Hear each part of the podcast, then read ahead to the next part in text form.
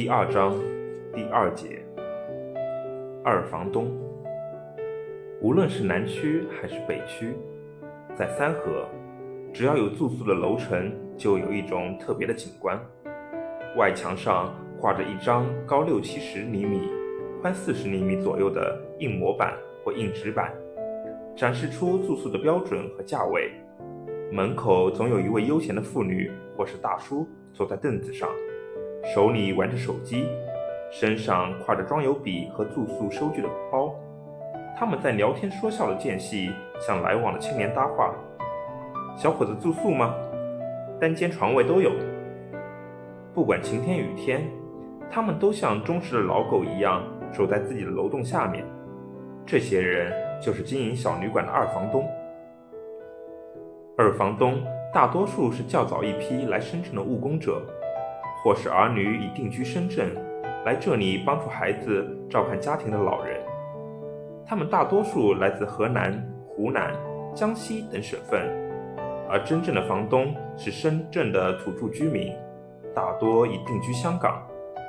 二房东与原房东签订合同，在2008年、2009年以每月千余元的价格租下整层楼，每层建筑面积约120平米。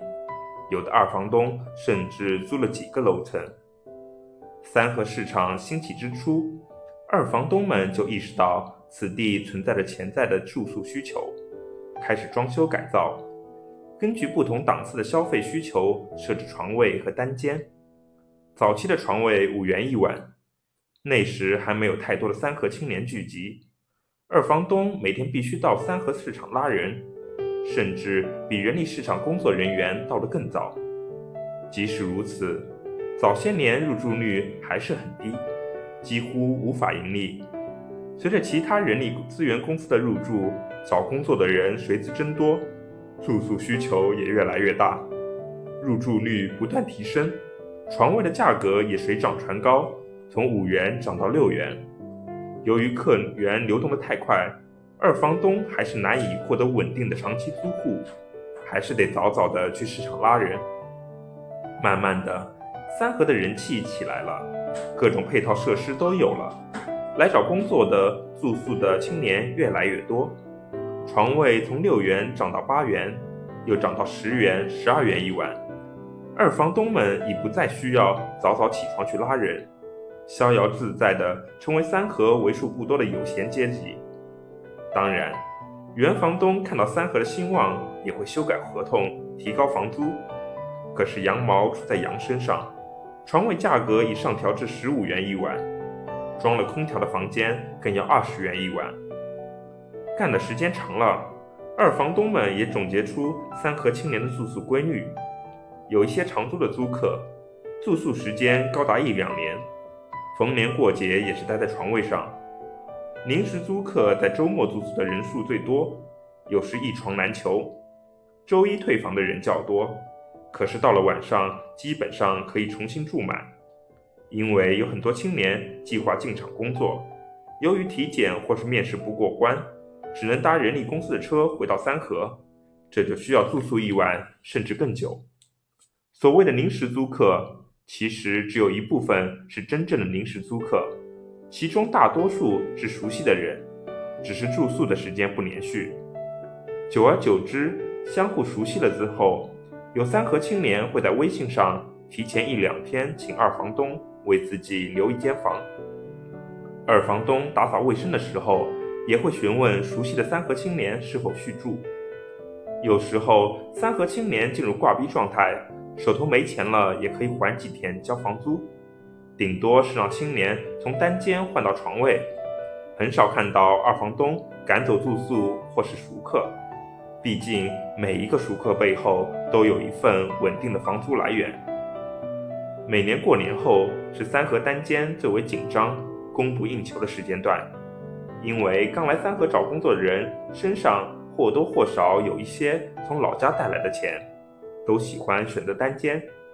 经过一段时间找工作失败后，兜里的余钱不多了，慢慢就换成了床位。对于二房东来说，无论是单间还是床位，保证每天住房满员是他们追求的利益最大化。只有这样才可以赚取更多的利润。